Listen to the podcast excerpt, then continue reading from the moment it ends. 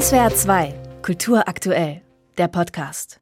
In Georgien schmücken seine Werke sogar Geldscheine. International aber ist der Künstler Nico Pirosmani noch immer wenig bekannt. Überhaupt gibt es nur wenige gesicherte Fakten über das Leben dieses georgischen Malers. Geboren irgendwann 1862, gestorben 1918 in großer Armut und Einsamkeit. Ein Grab gibt es nicht. Dafür aber immensen Nachruhm. Pirosmani ist legendenumwoben wie kaum ein anderer Künstler, sagt Daniel Baumann, Kurator der Ausstellung in der Fondation Bayerla. Er war berühmt im Osten. Also östlich vom Eisernen Vorhang war das eine bekannte Figur, schon in Georgien eine Legende. Dann gab es Ausstellungen in der Sowjetunion und in den Bruderstaaten. Und ein weiterer Hinweis auf die Popularität ist 1982 hat Alla Pugatscheva, eine Sängerin, russische Sängerin, ein Lied eingesungen, das basiert auf einer Geschichte von Pirosmani. Bis heute alle kennen das, es ist eine Million Roses, Rosen. Millionen, Millionen, Millionen,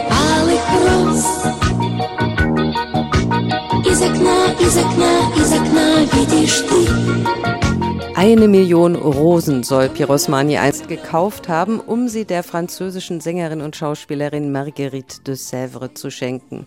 Dafür habe er all sein Hab und Gut verkauft, so die Legende. Sicher ist nur, er malte sie. Die Schauspielerin Margarita ist eines von 50 Pirosmani-Gemälden aus dem Georgischen Nationalmuseum, die jetzt in Basel zu entdecken sind. Als puppenähnliche Lichtgestalt malte Pirosmani seine Angebetete, weiße Haut, weißes Tanzkleid, in der linken Hand ein weißer Blumenstrauß, eine bildfüllende, surreal wirkende Figur, die uns aus großen, freundlichen Augen direkt anschaut, würdevoll wie eine Ikone. So blicken sie alle auf Pirosmanis Bildern. Ein Fischer im roten Hemd mit einem Hut, der an einen Heiligenschein erinnert, ein bärtiger Hausmeister und ein schwer bepacktes Kamel, ein Hirsch, eine Giraffe, genauso wie die Menschen auf dem Bild mit dem Titel Kinderloser Millionär und arme Frau mit Kindern. Er malt die Armen, er malt die Reichen, er malt die Edlen, er malt die Frauen, er malt die Tiere und er malt sie alle mit dem gleichen Respekt. Und Pirosmani malte unglaublich effizient, meistens auf schwarzem Wachstuch, das er wie Farbe nutzt für starke Kontraste wie beim weißen Kleid der Margarita oder dem roten Hemd des Fischers. Und oft wird der schwarze Hintergrund auch zum Vordergrund, wenn die Menschen schwarze Kleidung tragen. Aber die schwarze Hose und das schwarze Hemd ist nicht gemalt. Das ist der Hintergrund. Das ist die Grundierung.